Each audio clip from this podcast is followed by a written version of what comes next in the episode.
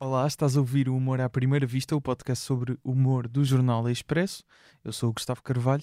Islândia, China, Estados Unidos da América, Inglaterra e Portugal, sim, são países do planeta Terra, mas também têm em comum o facto de já terem testemunhado stand-up comedy de David Cristina, biólogo de formação, humorista de vocação. Há quem diga que é um animal de palco, é ele que o diz, pelo Sim, menos é esse o nome do seu novo espetáculo a sol. Animal de Palco vai estar em Lisboa e no Porto ainda este mês de fevereiro. E já que estamos sentados a gravar um podcast, importa também referir os sucessos nessa área. Conta-me tudo, um espetáculo de storytelling partilhado também em podcast e separados de fresco, mais recentemente, considerado o melhor podcast do humor nos prémios Pods 2021 ao vencer este podcast. ah, não, esta parte não era assim tão relevante. Humor à primeira vista.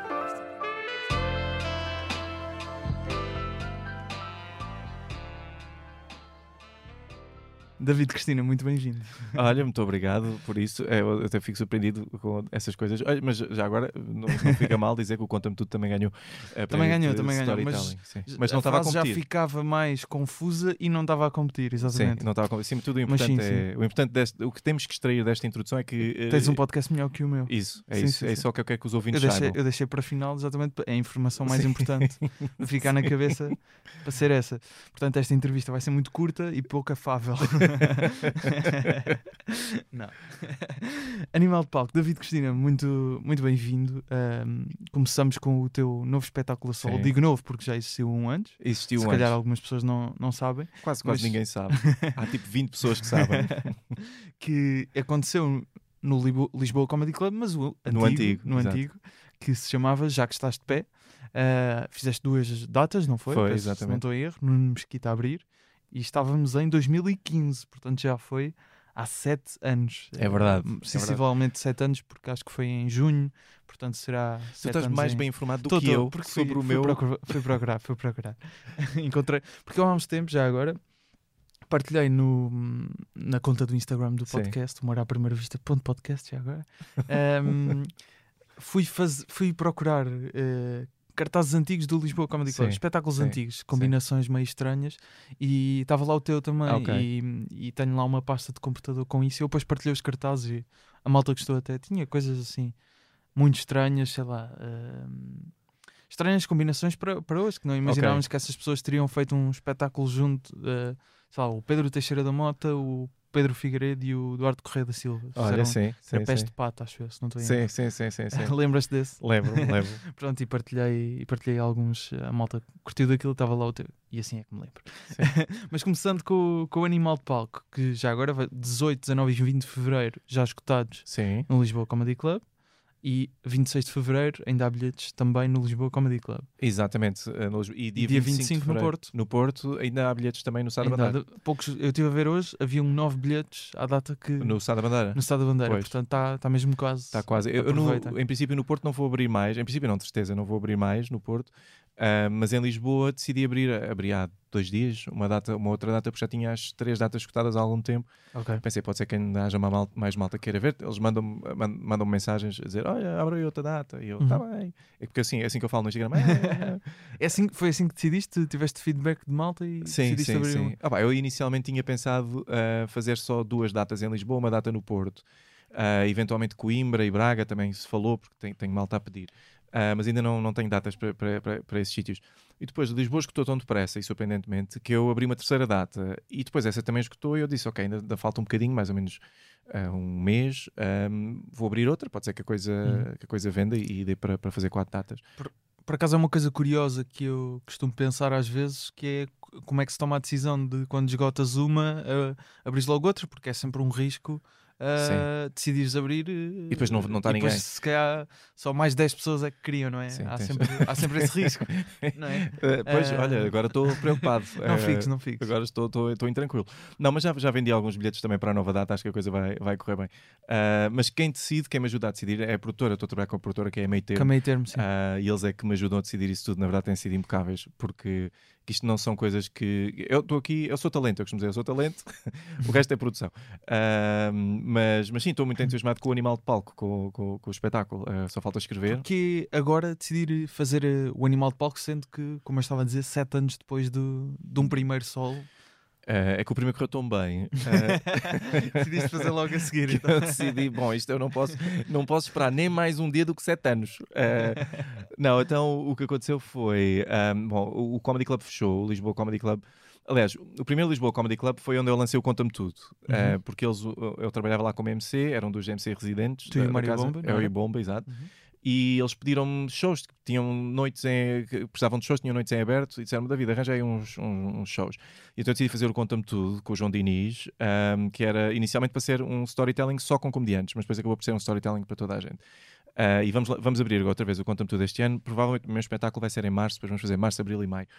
E o solo, já que estás de pé, foi basicamente isso. Eu estava a atuar lá todas as semanas, duas ou três vezes, já tinha uma hora de material fácil e na altura não havia muita gente a fazer horas. Um, acho que o João Pinto foi o primeiro, depois fui eu. Ele fez um que era o 13. O 13, exatamente. Está na parede uh, do, do Comedy Club. Se calhar o teu também lá está, não sei. O meu também está lá, também exatamente. Está lá. O meu também está lá. Uh, deste novo Comedy Club. Deste novo Comedy Club. E ele fez o 13 e depois logo a seguir fiz eu. Pá, e foi muito giro, gostei muito de fazer. Um, mas ainda na altura não estava a chamar muito público, porque ninguém me conhecia. E também, sinceramente, acho que me apercebi que no final que uh, fazer uma hora é mais do que só fazer uma hora de material. Uma hora é tipo um sol, tem que ter um arco, tem que ter uma lógica, tens de ter uhum. uma história que estás a, ali e a contar. Eu sinto que não. Eu sinto que falei de uma série de coisas que eu queria falar, mas não tinha uma, uma lógica que unia tudo. Este já tem. Este já tem, sim, este já tem mais. Uh, quer dizer, tem, tem mais? Quer dizer, espero eu, vamos ver, né? ainda tem que. É como digo, ainda estou a escrevê-lo. Ainda estás a escrever? Sim. Uh, eu estou, se calhar, mais que escrever, estou a organizar, porque o material já, já está quase todo escrito. Ok. Tenho um ou dois bits que ainda estou a, a explorar mas, mas estou mais a organizar o texto do que outra coisa qualquer. Um, e este tem uma, uma, uma, organização, tem uma lógica, tem, o próprio título tem a ver com o, o espetáculo Está relacionado si. com, com os temas que vais, sim, sim, vais sim. falar. Ok. Obviamente também houve aqui um, como eu referi, o, o último sucesso de podcast que, que tiveste, que foi o Separados de Fresco com Ana Garcia Martins, a Pipoca Mais Doce, que também faz uh, stand-up e cresceu bastante. Também foi na sequência disso que, que já sim, percebeste sim. que haveria mais público interessado em ir eventualmente ver-te a fazer stand-up, é isso? Sim, pelo, o, pelo que eu percebi, desculpa, uh, nas datas que fizeram ao vivo do podcast, vocês também tinham momentos de stand-up. Stand é? exatamente. É? Nós, ah, bom, aquilo. Um eu, quando começámos o podcast, nós não tínhamos assim grande ideia do que é que aquilo ia ser, eu e a Ana. Estávamos só os dois recém-separados, uh, um bocadinho chateados com a vida e, e, já nos conhecemos há muitos anos e achámos graça a fazer. Queríamos fazer uma coisa juntos e achámos uhum. graça a fazer aquilo. Depois, aquilo realmente teve alguma atração, o podcast teve muita gente a ouvir, uh, e eu passei de, tipo, pá, aumentei um bocadinho os followers, eu tinha 2 mil, passei a ter, sei lá, 37 mil. Uh, um bocadinho. Um bocadinho. Uh, e é curioso, a Ana também, a Ana perdeu o mesmo número em followers, não sei. foi bom para mim, mal para ela, mas é o que é. Mas ela continua a Mas ela continua, continua bem, mas perdeu também para aí 40 mil followers, por, só por se associar a mim. Mas então, depois nós fizemos aquilo ao vivo, a coisa correu bem, vendeu muito bem, maioritariamente por minha causa, mas mas, mas vendeu muito bem. E depois eu pensei, eu já tinha planeado fazer um sol, na verdade, no final do ano passado. Mas depois, quando esta coisa do, do Separados aconteceu, pensei, se quer vou esperar uh, até acabar a turnê dos Separados, ver o que é que. A gente depois lançou um livro também, uhum. ver como é que isso tudo se resolve e lançar o meu sol depois disso, porque acho que a coisa pode vender bem às costas disso. E, e okay. acho que eh, ter esgotado estas datas tem principalmente a ver com, com esse recém claro. uh, com essa visibilidade agora. Mas, e isso dá-te algum tipo de preocupação sobre, por exemplo, entrou muito público que te conhece há pouco tempo, acredito muito também seja já público da Ana que passou sim, a conhecer-te, não é?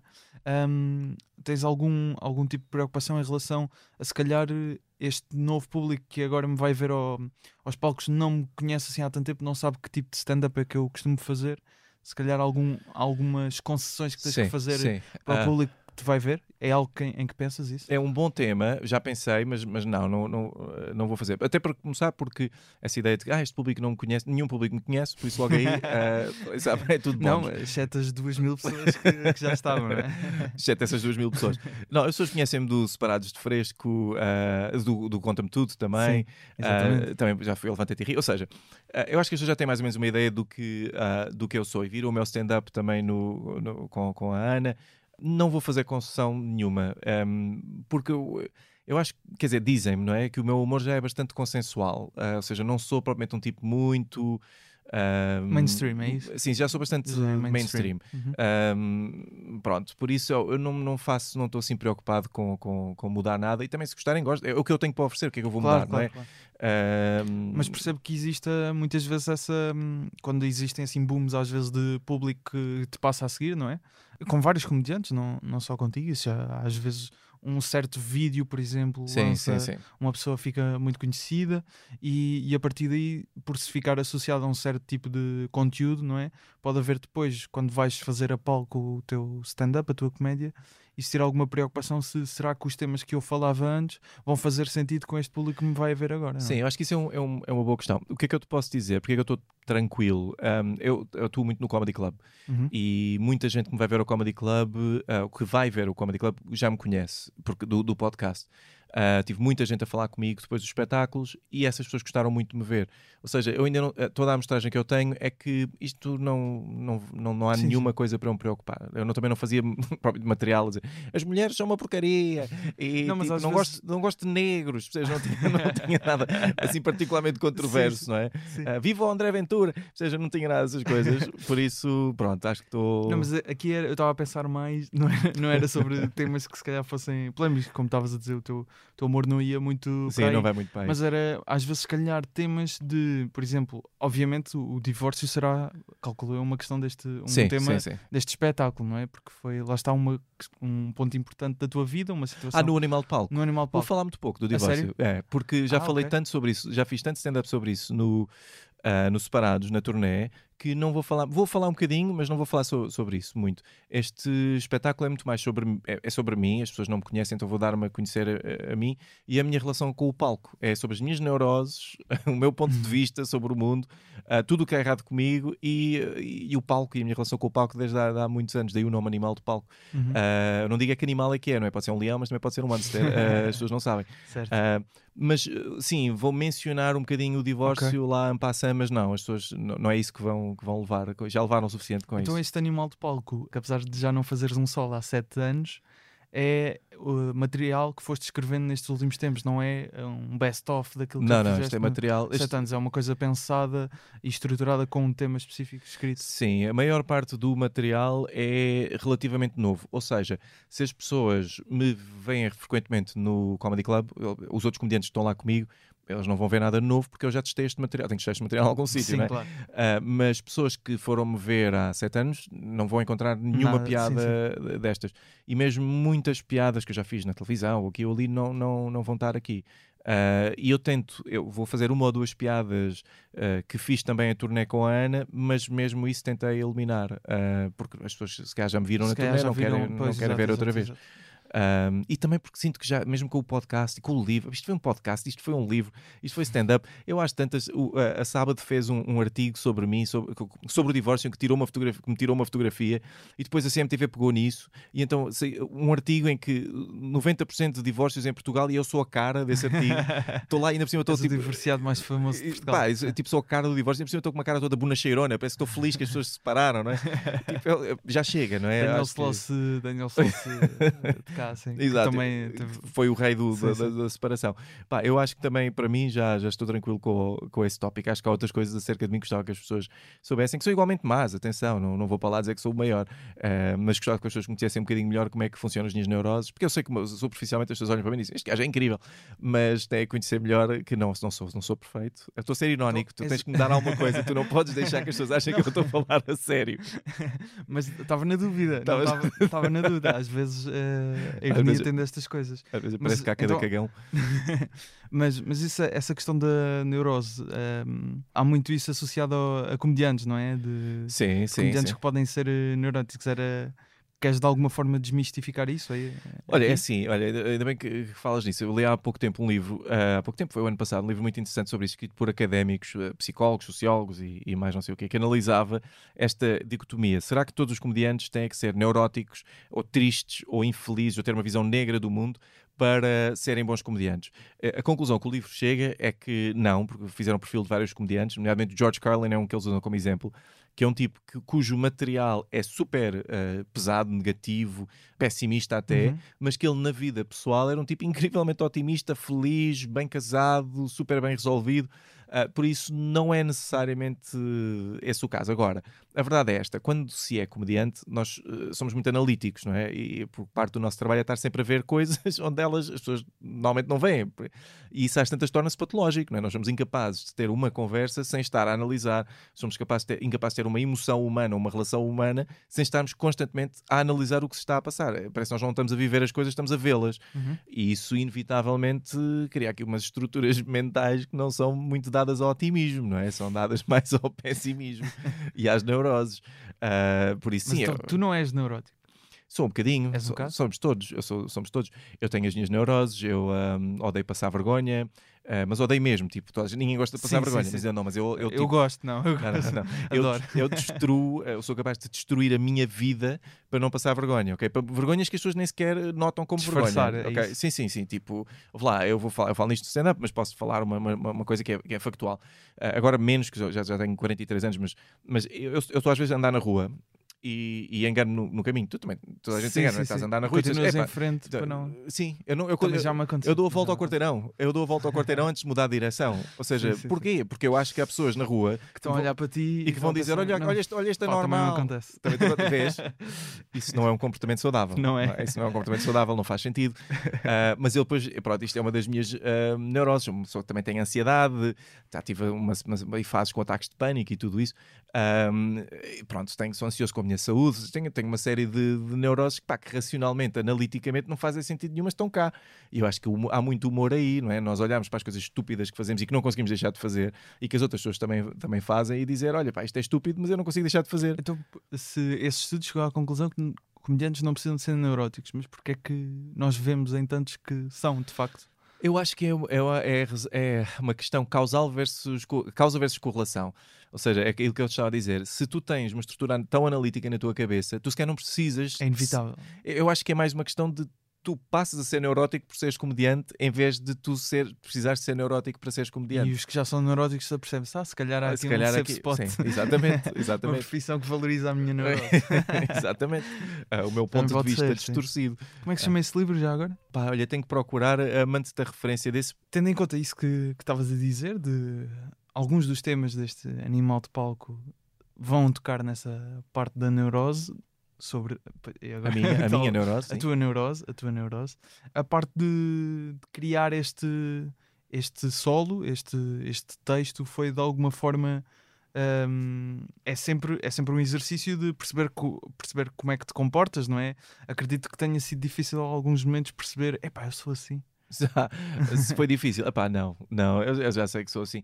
Ah, e- essas, aliás, os- É autoconhecimento, era a pa- a sim, palavra que me estava a faltar. Opa, eu acho que as coisas que eu falo são as coisas mais engraçadas. Há, outras, há coisas que me irritam acerca de mim, que eu gostava que fossem diferentes, mas que sequer não têm tanta graça, sabes? Ah, estas coisas ah, são coisas mais mundanas ah, que me irritam, não é? São coisas que eu tipo, ah, como é que é possível? É? E depois eu, eu, eu dou um passo atrás e digo, mas porquê que eu estou a reagir desta maneira? Isto é absurdo. E depois isso passa a ser ah, é engraçado. Também tenho, tenho coisas, histórias que também vou contar algumas histórias, coisas que me aconteceram que são Epá, é, lá está, as coisas nem sequer foram nada de especial, mas é que depois, enquanto comediante, a coisa acontece e tu olhas sempre para ela de uma maneira estranha, não é? Uhum. Eh, e aquilo contamina o teu stand-up. Eu, eu, há uns tempos, assaltar uma casa, quando eu estava hum, a fazer um espetáculo com a pipoca, assaltar uma casa, e que não tem graça nenhuma, é horrível, não é? Eu cheguei a casa, tinha a casa assaltada eh, e, e cheguei lá e chamei a polícia logo porque eu não sabia se os cavalheiros ainda estavam lá em casa a assaltar e não queria incomodar. Como é que Não gosto quando, quando chegaste, como é que percebeste que estava a porta aberta? Estava a porta toda es- escangalhada, Uhum. toda partida, um, e eu pensei: olha, eu não deixei isto assim. Eu, eu não foi assim que eu, eu normalmente não tendo a partir a porta quando saio de casa. E pensei: se calhar os cavalheiros ainda estão lá dentro, não querem incomodar, que eles devem estar a trabalhar, que eu sou um gajo que não gosta de chatear as pessoas quando estão a trabalhar. Então liguei à polícia para a polícia vir. Ah, e a polícia ah, chegou, e a primeira coisa que a polícia disse: o polícia olhou para aquilo e disse: Oh! Isto aqui está aqui um trabalho muito mal feito. Olha para a porta e "Doutor." Porque é assim, um gajo quando, não é, quando tu a casa, tu queres ouvir é reviews, não é? O que tu queres ouvir do polícia é reviews sobre a qualidade do assalto. Já, já vi muito melhor que isto. oh, pá, estes gajos não sabiam o que é que estavam a fazer. Eu só pensava, mas então não são profissionais, quer ver que são amadores, quer ver que são, são assaltantes que não fazem pelo dinheiro, estás a perceber? Estavam a testar. Estavam só a testar. Opa, eu- isto é o tipo de coisa que pá, acabou por contaminar o meu stand-up, porque tem graça, não é? Porque é uma observação parva que ele fez, mas de repente na minha cabeça, eu depois nessa noite dormi lá com uma coisa encostada à porta e eu só conseguia pensar na quantidade de coisas estranhas que aconteceram eh, desde que o polícia lá entrou. E de repente isso tornou-se um beat, só por isso. Não é que fosse uma situação particularmente engraçada, na altura foi bastante traumatizante. Mas pronto, mas é- estas situações que são fora do normal são as que te ficam na, Claro. depois na cabeça. Ah, sim, enfim. que situação. Assaltar. Isso foi recentemente. Foi, Então. foi. Na primeira noite, foi na noite da aula magna com a, com a Ana, ah, que foi talvez. Pelo menos foi em Lisboa, não é? Se Sim, foi em Lisboa. noutro sítio, ainda Sim. demorarias mais a. A saber, sim, saber. sim, sim. Assalto- foram simpáticos, assaltaram quando eu. ah, Isto é malta, foram ver, isto sim. é malta com consideração. Isto não é. Não, mas pensando bem, eles se calhar sabiam que ia estar na aula magna, não é? É pá, sim, Será? sim. Se calhar não conseguiram Será arranjar bilhete, ficaram fãs? chateados, não sei. Fãs. Imagina, fãs. Queriam depois- só ver onde é que morava. Sim, depois não, não me roubaram grande coisa. A verdade é que nem me roubaram grande coisa. Ah, Felizmente. Pois não, sim. Ahm, era gente com bom gosto. Eu- eles, quando se foram embora, fiquei a pensar: se calhar devia comprar coisas melhores. Que isto não- não- Relevaram um pouco. claramente desiludi estes, estas pessoas ah, que vieram cá. Ahm, mas sim, pá, eu estou entusiasmado, muito entusiasmado com, com- com o espetáculo do animal de, de palco. Acho que, pá, espero que corra bem. Vais filmar Ah, o que- espetáculo? Sim, vou filmar, a meio termo vai filmar e depois ainda estamos a decidir o que é que vamos fazer ao conteúdo. Eu gostava, de, no, no espaço de um ano, vamos tentar ver se há alguma coisa para fazer para monetizar o conteúdo, mas no espaço de um ano gostava de pôr no YouTube para, para- gratuitamente para a malta ver, porque acho que faz mais sentido. Porque pronto, é uma boa ferramenta promocional e, e eu, de qualquer Claro. maneira, se, o- se o material já estiver na rua, é, obriga-me a escrever novo material. eh, porque Sim, sim, é uma sim, tentação grande dos comediantes eh, ficarem agarrados a material que funciona e às vezes tens que combater ativamente essa tentação pondo o material lá na, na rua para as pessoas já não, já não quererem ouvir aquela piada mais. Uhum. Um, porque escrever novo material é uma, é uma transição difícil. Quando estás a fazer material batido e sabes todas as noites estás a partir e de repente tens que escrever material novo e tu sabes, pá, pelo menos eu falo por mim, eu escrevo um beat, 50% do beat é para o lixo, não é? Ou seja, tens um beat inteiro, mas 50% das punchlines não vão bater ou não vão bater como tu gostavas. E então tu estás em palco sempre um bocadinho a sangrar, tens de estar, uma, eh, pá, tens de estar numa posição emocional Claro. bastante diferente. Ah, eu tendo a desligar-me quando vou testar material, desligo-me um bocado do público. Ah, faço só Em que sentido? faço o texto, mas não estou preocupado com, necessariamente com dar-lhes um grande espetáculo. Porque se eu me começo a preocupar com isso, eu, eu começo a ficar muito inseguro quando as, as piadas batem ou não batem. Eu faço um exercício muito mais analítico. Vou para o palco, testo, corro, chego ao fim, faço notas sobre o que aconteceu. Se corre bem, corre Gravas? bem. co- ah, sim, às vezes gravo, quando me lembro. Ah, e pá, eu corre bem, corre bem, eu corro mal, corre mal. Mas não, tento não pôr muito ego ali, porque, pá, porque não. Ou seja, não ficar desmotivado quando. Não, porque, é, porque eu já sei mais ou menos que 50% do que eu escrevo e que leva a palco a primeira vez não bate. Mas 50% bate, que isso é que é importante, não é os 50% que não batem, é os 50% que batem. Mas, mas sim, mas tens de estar pronto para isso, não é? E, e é um exercício difícil quando nós, os comediantes estão lá no Comedy Club, os, os residentes, é malta com mais de, um- de uma década de, de stand-up, é malta que tem muito material batido.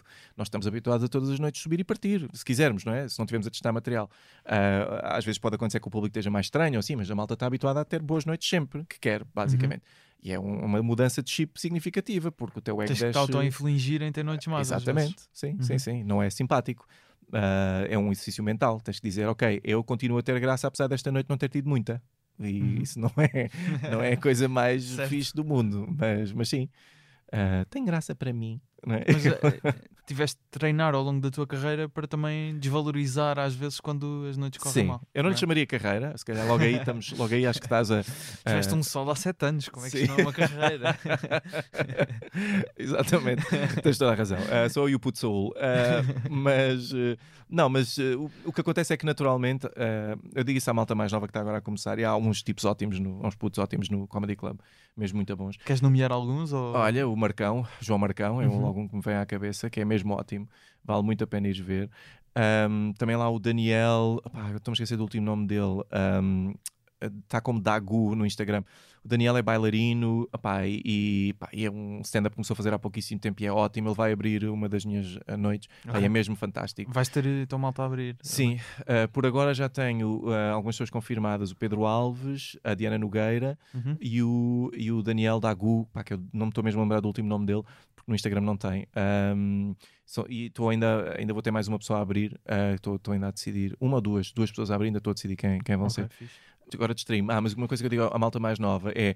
ah, ao fim de fazer isto muitos anos, ah, o teu ego já não está sempre em xeque. Eu não treinei propriamente. O que acontece é só que opá, eu já tive piada muito mais noites do que não tive piada. E chega um momento em que, pronto, ok, não tive piada esta noite, mas isso não quer dizer que eu não tenho graça. Quer dizer só que, pronto, a noite não correu bem porque eu fiz a geneira, o público não estava pronto. Nunca é bom culpar o público, porque há sempre aquela eh, teoria que a gente consegue sempre dar a volta à coisa. Mas às vezes, pá, fazes qualquer coisa mal logo ao princípio, desde tu percebes o que é que foi, pronto, e acontece. Uhum. Eh, Eu tive aí um set há umas semanas que entrei em palco, ia testar material, disse logo duas, pá, fiz crowdwork, disse, estava assim meio distraído, disse duas piadas que caíram mal, pá, uma coisa sem sentido, chamei velha a uma pessoa que não era velha, pá, pá, não, não interessa, uma coisa, tu sobes a palco, dizes uma provício qualquer Certo. e perdi o público logo, ok, nos primeiros 30 segundos perdi o público e depois tive os 10 minutos seguintes a recuperá-los, não é? E, e a pensar, de- de- depois daqueles primeiros 10 segundos eu fiquei a pensar, pá, que chatice, agora vou ter uma Eras trabalheira. MC nesse dia? ou- Não, não, não, não, não estava como Essa MC, era, era material. Ah, e o resto do tempo a pensar, que chatice, agora vai ser os próximos 10 minutos a tentar trazê-los para, para, para o meu lado para poder fazer o material E que que tenho que fazer. Pois, exato. Ou seja, o que decidiste aí m- no palco, não é? Eh, foi deixa-me fazer material em que já sei que vou conseguir puxá-los, não é? Exato, para E depois, depois- claro, e depois fazer o material. tiveste que alongar a tua atuação Exato. para conseguir Para testar. depois fa- testar o material Sim, que tinha que testar. E foi tudo por causa de uma asneira que eu fiz por distração, Isso não foi por nada. E percebes- percebi logo, Percebeste instantaneamente? instantaneamente. Percebeste que tinhas que. Sim, percebi logo que os tinha perdido logo. Uhum. Perdi, perdi que tinha perdido a sala logo. ah pá, é uma chatice. Mas foi por, por distração, não é? Porque cheguei, estava assim com a cabeça noutra coisa e disse uma coisa qualquer que correu mal. Pronto, isso acontece, não é? Ah, e é isso, tipo, tens que viver com isso. Tens que saber, ok, isto acontece, é assim, Claro. ah, faz parte. Este sol surge também numa, numa leva de espetáculos a sol que estão a voltar a surgir, não é? Sim, este sim. ano já. E vão surgir mais, pelo que, pelo que já consegui perceber. O que é ótimo, diga-se, não é? Depois de um ano Sim, de. Um ano em que ninguém- é. 2021 e, e 2020 em que tivemos ah, maioritariamente em casa, este ano parece voltar a existir esse boom que já, já tinha existido nos anos anteriores à pandemia, 2018, 2019. Eu Já não sei qual, é o- qual era o ano exato em que tínhamos tido mesmo muitos espetáculos a sol. E surge também no Lisboa Comedy Club, na, na sala de baixo, na Sim, a Famous, Famous Grouse Room, um, é numa leva também de espetáculos que estão a surgir aí, às vezes não só a solo, mas outras experiências de, em grupo uh, que vão Uhum. estar lá agora. uh, dilema de circunstância, não é? Que são quatro: o Tiago, o André, o Sebastião e o Rafael. É isso? Eu Disse não, bem? Não sei quem são essas pessoas É o- todas. então o Tiago Tiago? Pereira, Tiago Tiago Pereira, Pereira. ok, ok. André Pinheiro, Sim. Sebastião, não sei dizer o último nome dele, Sim, uh, e Rafael Peçanha, acho que é isso. ok. Pe- Peço desculpa se estiver a dizer mal, mas Não, não, não, sei é- que eles costumam estar lá no Costumam no Comedy Comedy Club, Club, sim. e, e vão, vão ter esse espetáculo na sala de baixo. Vi que também o Pedro Silva, a Mariana Figueiredo, sim, sim. Rafael Aragão e o Pedro Alves, Pedro Alves, vão, exato. vão ter, acho que é hoje. hoje É o a podcast, não é que eles estão. Aquilo é um podcast ou é um espetáculo? eu acho que é um espetáculo. Ok. eh, Stalkers, não é? Sim, Eh, sim. É hoje, é dia 28, exatamente, é hoje. Eh, vão lá estar, portanto, quando isto sair já, já foi, foi incrível. e vão ter mais datas, em Sou princípio. capaz de ir lá espreitar isso, hoje que hoje também vou lá estar no Comedy Club. Vai estar hoje na, Sou- Estou como MC esta noite. Fixe. Um, isto para, para dizer, se foi também um, neste sentimento de ver que estão coisas a acontecer ali na, no Comedy Club e por estares naquele espaço, por, por os comediantes estarem ali reunidos, que também de- tiveste mais pica de voltar agora. Sim, eu acho que o Comedy Club fez uma diferença, está a fazer uma diferença enorme à comunidade de, comédia. Já se está a sentir um certo efeito. Sim, sim, sim, muito grande. Ó, para começar, eh, os residentes eram, são um grupo de pessoas, eu, o João Pinto, o Miguel Neves, o, Miguel Neves é residente lá. É, Miguel Neves é residente, o Carlos Moura, o Pedro Luzindro, o. ahm, ai, acabaste de falar agora nele, Pedro Alves, Pedro Alves. ah, e acho que me estou a esquecer de alguém, ou não? Hum, espero não. Mónica Valdegato também não. Não, Mónica, não. Nós não, Não é? temos nenhuma mulher residente, mas gostávamos. Ah, quer dizer, gostávamos. Eu não sou que tomei essa decisão, mas, mas já falei Sim, com, sim, com, com o Comedy Club e eles gostavam. Então, os, os residentes era malta com muito, muito tempo de palco, muitos anos de palco, mas que não tinha um sítio óbvio para, para estar. E aquilo temos feito muito, muito bem. Temos dado mais visibilidade, muita estaleca. e depois há uma série de, de malta nova que está a aparecer agora que faz muito palco lá, mas mesmo muito palco. Eu tenho visto ah, malta que está a fazer em seis meses a progressão que antes nós demorávamos dois ou três anos a fazer, só porque o número de horas que eles têm em palco são equivalentes. não é? Só que antes tinhas que fazer dois ou três anos a correr bares e a correr eh, noites por, Uhum. por Lisboa fora e agora fazes tudo no mesmo sítio. Numa semana fazes cinco atuações, facilmente, Claro. facilmente. E a malta está tá, tá a ficar muito, muito boa. Eu vejo, tenho visto uma progressão fantástica nos miúdos mais novos lá. Miúdos mais novos são gajos de 20 e tal anos, não é? Mas Uhum. pronto, eu sou um velhote eh, comparado com eles. Ah, não quero de todo ser paternalista porque não há nenhuma razão para isso, que eles têm muita graça. E, e sim, pá, e acho que ele está a fazer uma diferença enorme. E, e o público está a adorar ah, ir lá. E depois aquela sala de baixo é uma sala perfeita para fazer espetáculos de stand-up a solo. Aquilo leva Claro. 100, 100 a 120 pessoas, ah, tem bar, tem um palco porreiríssimo, pá, é perfeito. Ou seja, não mais tens que andar à procura da sala para estares a fazer o teu solo, assumindo que não, não queres fazer um teatro grande. Não é? Tá ali. Ah, ali. É, Uma é- coisa mais intimista. Sim, sim, bom. é, ótimo. É- Sim. é- acho que o Comedy Club está a fazer Explica-nos só o que é que é exatamente o papel do- dos comediantes residentes para, para quem Sim, tem é, essa ideia. o, o, o Comedy Club tem uma estrutura particular, eu pelo menos não conhecia, ahm, desta forma, que é, tem cinco ou seis residentes, ah, que dois dos quais têm que estar sempre por noite, que são as pessoas que garantem a noite aconteça o que acontecer, ou seja, se ah, por alguma coisa estranha só aparecerem estes dois comediantes e não houver mais ninguém, estes dois comediantes garantem duas horas de stand-up. Cada um faz uma hora, provavelmente. E, além disso, temos também ah, os- a malta que aparece, os open mics estão a fazer pela primeira vez, temos malta que só aparece, e temos ainda malta que são regulars, que são ah, pessoas que também são pagas, que os residentes também são pagos, são pessoas que são pagas por, porque aparecem lá muitas vezes. E a lista de regulars ah, varia de mês para mês. São pessoas que, no fundo, aparecem lá muitas vezes, garantem qualidade e a casa diz: Olha, vem X vezes, vieres X vezes este mês, a gente paga-te por cada vez que, que vieres cá.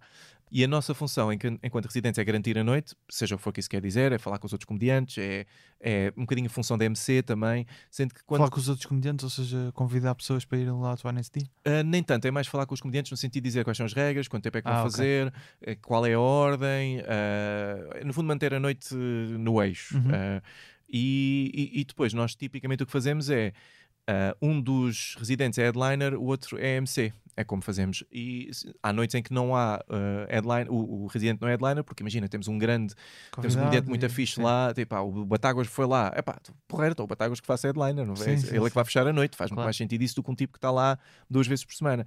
Mas tipicamente, se não tiver lá um- uma boa pessoa para fechar a noite, é, quem fecha a noite é, o, é um, um Um, dos, dos, comediantes residentes. residentes. E o outro é MC. Eh, Eu tipicamente faço muito crowdwork, por isso eles põem muito como MC. Ah, o João Pinto, por exemplo, faz pouco crowdwork, faz, está com um texto fortíssimo, costuma fechar a noite. Ah, mas, mas isto varia, eu também às vezes Claro. ah, posso pedir para dizer, estou farto de fazer crowdwork, quero testar material ou quero fazer material. E, e Sim, faço porque assim. quando és residente eh, não estás a testar material, é isso. tipicamente, tipicamente tentas fazer material de qualidade.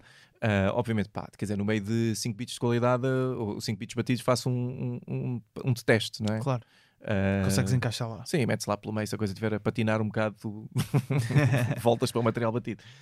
Mas, ah, mas sim, mas é isso, essa é a estrutura. É única porque tipicamente tu tens só um MC ah, por noite, ou só uma pessoa a garantir, a garantir a noite. E ali o Comedy Club decidiu pôr dois por noite para ficar mais descansado. Nós ao princípio não sabíamos quantos comediantes é que íamos ter por noite e pensámos, pá, se cá vão ver noites, vão só ver duas pessoas, são estes gajos, percebes? Sim. E, e temos que garantir que duas pessoas seguram a noite, porque uma pessoa só não segura uma noite. Claro. Tens que fazer duas horas de material, hora e meia de material, pá, não, não, há, não, há, não há cabeça, assim, não há cabeça. Sim, muito bem. Queria ainda perguntar uma, uma coisa relacionada com, eh, portanto, a tua formação, como eu mencionei, a parte de biologia, Uhum. certo? Tiraste um doutoramento nos Estados Unidos da América, onde viveste durante seis anos, não é? Sim. E depois, entretanto, passaste para a área de investimentos ainda relacionados com ciência, não é? A coisa da comédia serve de alguma forma no emprego e esse- o, o raciocínio científico serve de alguma forma na comédia? Hum, boa pergunta. Ahm, eu penso que não. Ahm, ou seja, há, há algumas coisas em comum. Eu, eu quando ah, comecei a estudar, quando, fazia, quando estava a fazer o doutoramento, nós tínhamos que dar apresentações ah, científicas. Ahm, e eu tive uma formação muito boa. Tinha uma professora, uma, uma, pronto, não se chamava professora, mas pronto, a nossa diretora do laboratório era muito boa nisso e deu-me muita formação sobre como expressar-me de uma forma coerente, lógica.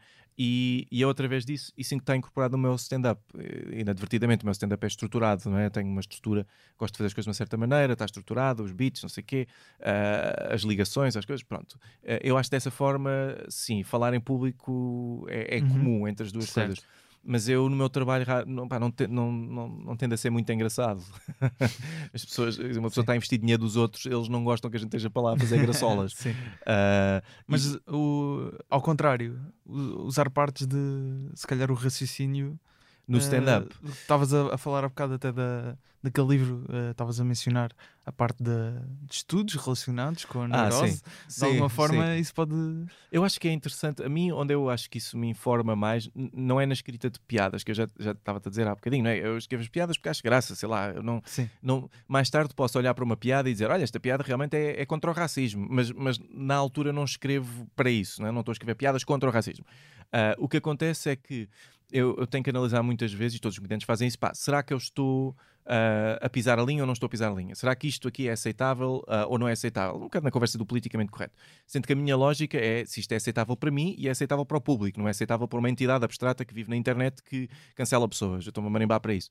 Ah, mas eu tenho que fazer piadas com as quais eu estou confortável e por isso eu tenho que saber onde é que estão os meus pá, valores a determinado instante. E isso é, eu nisso sou muito analítico, sim, sim. Isso é uma coisa que eu já li livros, uh, um ou dois, sobre ah, os movimentos de. Ahm, estes movimentos todos progressistas, mais Uhum. atuais, estas lu- lutas culturais que tu tens uh, agora, ahm, estes movimentos de apoio a minorias, eh, tenho-me informado sobre isso para perceber a origem dos, dos, dos, dos movimentos, com que partes é que eu estou confortável, que partes é que eu acho que são improdutivas mesmo para as próprias causas que eles estão a defender. Pá, isso também me ajuda depois a navegar. Pá, quando alguém se levanta no fim do, do teu espetáculo e vem dizer: Ai, não gostei da tua piada, que acho que a piada foi sexista. Isso aconteceu? Ou... Já, já me aconteceu. Ah, já te digo, ah, já te conto. E, e é bom tu teres um- alguma estrutura mental, porque eu fico muito sensibilizado com estas coisas, porque eu fico tipo a pensar, será que foi? Ah, teres alguma estrutura mental para poderes dizer, não, não, não foi, não foi, já estudei, já pensei sobre o Já assunto. pensaste? E claro. para mim, não é? Não foi no abstrato, isto não há absolutos, não é? Mas para mim, tendimento a estrutura que eu tenho, acho que não foi. Eu, uma vez, ah, fiz um. Tinha um beat, pá, não- tenho que recuperar isso, mas era uma coisa que eu estava a experimentar sobre. ah, isto é uma história verídica. As minhas piadas são quase todas histórias verídicas.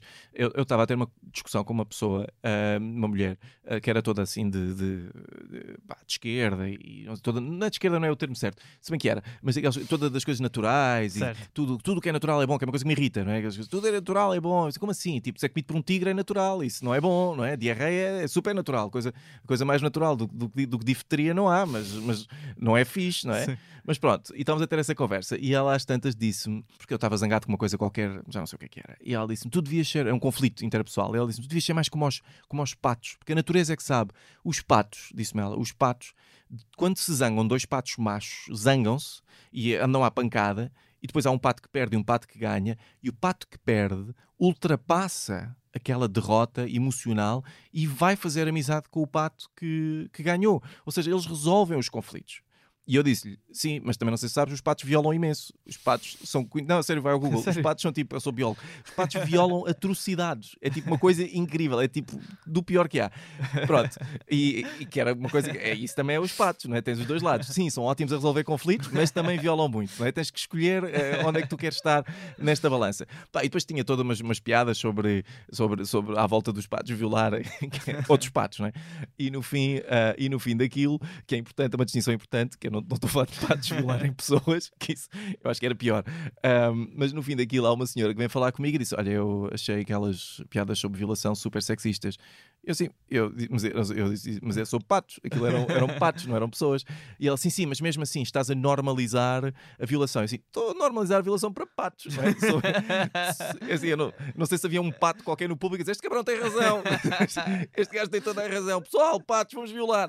Ou seja, isso é uma situação que eu fiquei tranquilo, não é? Ela disse-me aquilo assim, eu sinto que não estava, não é? Eu sinto, na verdade, se eu tivesse que analisar a minha piada, o que eu estava a criticar era esta história de que tudo o que é natural é bom, que é uma coisa que é, um, é para mim é um, é um conceito que não faz sentido nenhum. Não, há coisas boas que são naturais, há coisas más que são naturais, não é? Claro. Ah, e era esta, esta visão do mundo que eu estava a criticar. Não era agora tipo normalizar a violação em patos. Quer dizer, já agora, eles violam na mesma. Sim, quer sim, dizer, exato. não, eu não.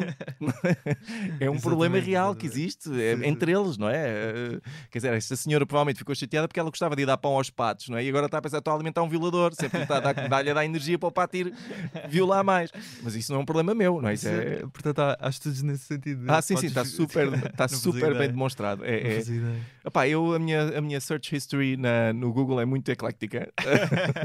Costumas puxar assim temas de biologia da tua área às vezes para, para stand-up? não, por acaso não. Este aconteceu. Este Este aconteceu. aconteceu. Epá, porque isto, isto que aconteceu, já nem sei. Alguém, eu ouvi alguém falar sobre isto e eu disse: não pode. Que é a reação que toda a gente tem? Tipo, como assim? O Pato Donald, quer dizer, o Pato Donald não, não usa calças, por isso logo aí. ah, mas tipo, ah, as pessoas dizem: os patos violam o Messi. Eu assim: não, os patos são tão fofinhos, eu adoro patos. Toda a gente gosta de patos, não é? E depois fui fazer um Google e de facto é terrível. Vai à Wikipédia, é terrível. É um, é um flagelo. Ah, mas pronto, ah, e, e- e- Não estava a contar. Não. Saímos de, de um podcast sobre humor eh, com mais conhecimento sobre a Opa. vida de patos. Eu estou aqui é para informar. Biologia. Como é que se chama o ramo que estuda só animais? Eh, A zoologia. Zoologia, exatamente. Ah, não confundir com zoofilia, que é uma coisa completamente diferente. São pessoas que gostam de ter relações sexuais com animais. Ah, Pois, eh, que não era, o- novamente, não era sobre isso a piada, atenção. sim, sim, não de todo, de todo. Eu não sei, eu não, eu Isso, não- isso aconteceu há muito tempo? É, isto, não, isto aconteceu ano passado. Isto aconteceu Ah, o ano passado, literalmente. Eh, olha, foi numa noite em inglês que eu estava a fazer. Fiz o material, o beat primeiro fiz em inglês. Ah, ou seja, imaginem isto tudo em inglês. eh, Sim, fiz, fiz a noite em inglês e, epá, e- e a reação foi tão estranha. Assim, o, o beat na altura estava a ser desenvolvido e eu, eu até parei de o fazer. Eu acho graça ao conceito, mas a coisa não estava a pegar. Há coisas que a gente acha graça e não pegam e depois parei. Eh, Mas não, fui, não é por ser sexista, não é? Sim, é sim, porque. É porque é esquisito que as pessoas, a maior parte das pessoas fica assim, mas o quê? Os patos? Eh, e, depois, e a piada não passa além disso, que as pessoas ficam tão, tão presas nessa, nessa, Ok. nesse conceito. Mas quando ela me dizer isso, eu ri muito, não é? Eu nem fiquei, eh, nem fiquei ofendido, não é? Fiquei tipo, não, acho que você tipo, está só zangada com toda a gente, não é? Eh, mas isso acontece um bocadinho, não é? Tu vês agora nestas coisas do, do, do politicamente correto e destes guerreiros da internet, é que ah, há malta que. Há muita coisa para estar zangado e bem, mas há malta que está zangada sem perceber bem porque é que está zangada. E então. Pronto, às vezes erra o alvo. não é? Há exageros, não é? Exato. vezes. Eh, Eu acho que há exageros dos dois lados, não é? ah, sim, há claro. sempre. Não, quer dizer, tu tens exageros do lado do- da, da violação, há. ok? Isso, isso já há muitos anos e ainda bem que finalmente estamos agora a começar a falar das coisas como deve ser. Ou, ou do racismo, ou seja, E o a que for. comédia tem algum historial eh, nesse aspecto. Exatamente, não a é? comédia. eh, Ah, sim, de, de violar. comediantes. De violar. Ah, sim, sim. Comediantes, E, pá, para não sei se. Pronto, do Bill C.K., não é? Bill O Bill- Cosby. ah, o Bill Cosby. Desculpa, tens toda a razão. Bill Cosby. Bill Cosby. C.K. Ah, sim, sim, sim. também É. grave, mas não chegou ao ponto Sim, de mas esse ser é, violação. é Bill Cosby, gravíssimo. completamente. Sim, o Louis C.K., é, pá, eu nem ponho na mesma. É, é tipo, é uma coisa horrível, mas eu não ponho sequer no mesmo, na mesma Sim, categoria. não foi que- violação. Sim. Sim, do, que- do, que- do, do Os resto. relatos né? que existem é que foi. É só extremamente asqueroso. É Sim. só, é só extremamente asqueroso. Ah, mas pronto, mas é o que é. Mas não estou aqui para para estar a relativizar coisas más, porque Claro, parece claro, sempre, claro, um gajo parece sempre um burro, não é? Quando estás a dizer, Sim. foi mal, mas não foi assim tão Sim. mal, não é? Então, sim. ah, é? Não, é? Não, não, Estás- foi horrível no mesmo. Sim, foi tudo horrível. Ah, há diferentes graus de horrível. Eu não sei o que, eu já não sei o que é que é dizer. Ah, Vou-te ser sincero. Sim, sim. Eu no que toca a estes assuntos, eu só quero, eu às tantas, só quero que me digam o que é que querem que eu diga. É o que eu digo às vezes já. Não, mas eu percebo quando nós dizemos que não foi ao nível do Bill Cosby, porque o Bill Cosby violou pessoas, o do Louis C.K. eh, não chegou a esse ponto, não, não, é? não, nem acho que fosse a cena dele, Não. isso. Nem acho que isso fosse a cena isso, dele. isso já não sei, não vou estar a falar pelo Acho que, a cena dele, acho que a cena dele era só fazer aquilo. não é bom, mas, faço a eh, mesma ideia. Mas a cena dele era mais aquilo. Mas sim, mas relativizar estas coisas é complicado, porque hoje em dia toda a gente fica tão inflamada com tudo, não é? Uhum. Que tu nem sequer consegues ter a, ter a conversa, não Às é? vezes discussões eh, sérias, não é? Sobre Sim, pá, parece. porque não é? Inevitavelmente um assalto à mão armada não é, não é a mesma coisa que um homicídio. Uhum. Não é, não é? Sim, são as duas más, mas não são a mesma coisa, senão tinham as mesmas penas. E da mesma forma que aquilo que o Louis C.K. fez não é a mesma coisa que o Bill Cosby fez. É mau, é tudo mau. E tu dizes que uma coisa é menos má que a outra, não estás a, dizer, não estás a desculpar a outra. Estás só a dizer, pá, vamos não agrupá-las, porque não Sim, são a mesma coisa. Ah, sim, mas o Louis C.K. claramente não teve bem. Não teve bem. Eu Quem- nem percebo quem porque é que não ele tem- aquilo. pá. Eu nem percebo, eu nem percebo. Eu- Epá, é que eu não. Se há coisa que eu não quero ser vista é nesse momento, percebes? Não acho que Sim, estou no meu sim, melhor. sim, acho que não não estou. ah, percebes? Prefiro que ser visto, imagina, a escrever, se me disser, vierem lá uma sessão fotográfica à casa, eu digo, "Pá, olha, fotografem-me, sei lá, a fazer a barba, a escrever uma coisa qualquer ao computador, mas não é, não estou não bem aí. Vais ver? Louis C.K. já agora? Vou, vou, claro. Também vou, também vou. Ou seja, nós. claro. Depois existe muito esta discussão. Eu já tive esta discussão com algumas pessoas que ele teve mal, não é? Eh, Fez uma, fez uma coisa horrível e nojenta e nós estamos de alguma forma a contribuir para que ele con- continue a fazer É assim. comédia. ah, E eu percebo o ponto. Eu acho que faz sentido porque se nós analisarmos, de facto, ele usou o poder que tinha pelo facto de ser um comediante famoso sobre pessoas que queriam crescer no meio para fazer o que fez.